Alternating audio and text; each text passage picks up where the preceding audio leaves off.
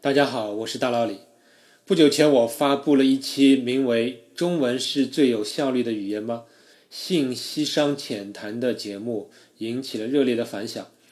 这篇文章在知乎上，我目前得到了三千多个赞，两百多条评论，我很开心。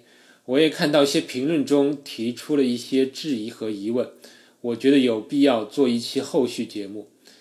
第一条，我要澄清。我发的那期节目和文章的目的不在于比较各种语言的优劣，其实我也没说中文比其他语言更优越或者更差，每种语言都有其优点和缺点。就我看来，汉字在书写上很有优势，优美而且有效率，但是中文在发音上有劣势，没法讲得快。这一点后面还有佐证。第二，汉字目前作为仅有的表意文字，当然是有其意义的。我是绝对反对把汉字拉丁化的，但是表音表意文字这个概念也是相对的。一篇古文，你也许可以完全的念出来，但是你完全不知道这篇文章是啥意思。而英语就更有意思了。大脑里发现很多英语单词，我是知道意思的，但是我不知道它的发音是啥。直到我第一次听别人说，我才知道啊，原来这个词是这样读的。比如拿铁咖啡这个词。L A T T E，我曾经一直以为读 late，直到听别人说了，我才知道原来是读 latte，它是意大利语里牛奶的意思。那你说 latte 这个词对我是表音还是表意呢？其实很多古老的字母构成的文字，我们都只知道意思而不知道其确切发音了。所以表音表意只是个相对程度的概念，而不是绝对互斥的。执着追究表音表意文字孰优孰劣，不是很有意义的问题，因为两者并没有明确的界限。第三，我在喜马拉雅收到了这样一条留言，是这样说的，讲的非常好。我作为一个学过中文又从事计算机工作的美国老外来想这个问题，实在觉得太有意思。我有几个想法：第一，汉字的复杂程度以及每一字的笔画和空间。分布包含的信息肯定远远超过一般的英文单词。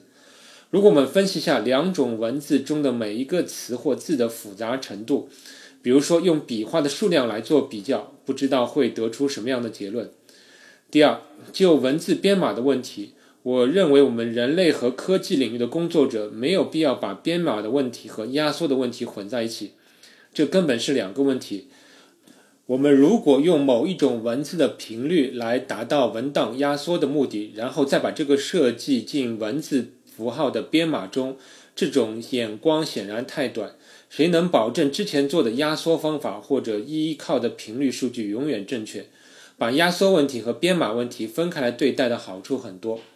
这是以上我收到的这样一条留言。首先要感谢这位老外朋友对我的文章的赞同，说明大脑里对不同语言的思考不是胡来。关于第二个问题，我是完全赞同，在一般文字编码时，没有必要以最短编码为目标，因为词频在不同类型的文章里就很不一样，而不等长的编码又会使解码处理十分的复杂，所以平时这样用是得不偿失的。对第一个问题，其实很多人也问了类似的问题，就是能否用笔画来进行比较。这里我想要说的是，可比性很重要。两个东西要比较的时候，我们必须要注意可比性。比如把汉字拆成笔画进行不同笔画的频率分析，我认为是不可取的，因为把汉字拆成笔画顺序后，你无法还原出原来的汉字。比如土地的土和士兵的士。这两个字的笔画都一样，但却是不一样的汉字。你把它们都拆成了横竖横，那就丢失信息了。所以我说进行笔画比较是不可以的，除非我们能对不同笔画在不同位置的情况一一分析，保证不丢失信息，那么才具有可比性。但这样看上去非常困难。第四。有人说我有关中文在语音上会丢失信息量的说法是主观臆断、牵强附会。其实我自己发现，我还有一些其他的事实论据。大老李已经在国外生活了一段时间，刚来时我发现这里的电视机有个让我略感惊奇的功能，就是自动字幕。打开这个功能后，不管你原来的电视节目是否有字幕，电视机都能根据音频信号自动加入字幕，而且效果出奇的好。我感觉这电视机的英语听力比我好多了。当然，电视机其实并不是根据声音信号转文字的，而是直接根据数字信号转为文字的。而能上 YouTube 的听众也能发现，YouTube 上的英语视频有个功能就是自动字幕，而这个功能对中文的视频至今没有开通。大佬也尝试过一些将中文语音转为文字的软件，但不管是谷歌的还是科大讯飞的等等，效果都很不理想。其实想想就知道这是很困难的。比如“我是大脑里”这句语音，所有的语音识别软件都会识别成“我是大脑里”，就是脑子里的意思。因为对软件来说，“大脑里”三个字不是一个词，所以它只能去找发音最接近的三个字去匹配。以上这种情况就是中文在语音上丢失信息量的极好佐证。我也希望将来能发展出非常实用的能将中文语音转为文字的软件，对我就方便多了。第五文中我提到了，有人猜想不同语言在输出效率上是接近的，也就是单位时间内你能说出的信息量是接近的。关于这一点，我后来查了些资料，还真有人验证了这一点。就在二零一九年十月，有几位研究者发布了一篇论文，标题是《不同的语言相近的编码效率：比较人类交流中的信息率》。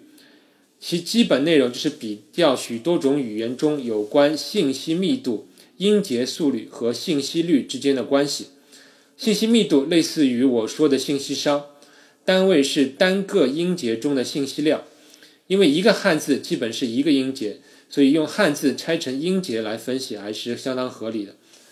而英语拆成字母就不太合理，而应该拆成单词，然后再在总的信息商里。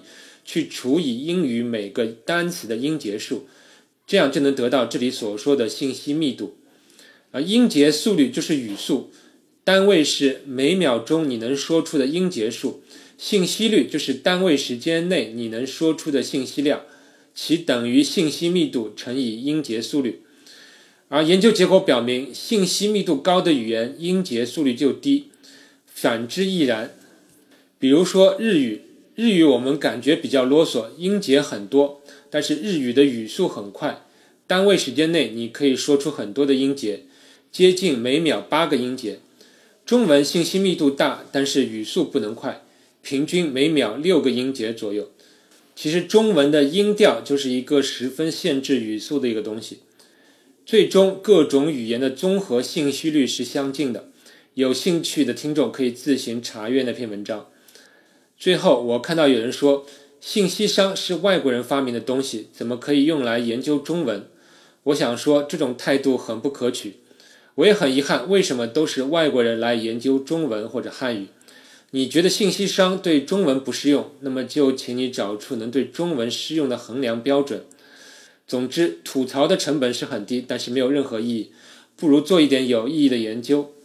好了，我们下期再见。学声音。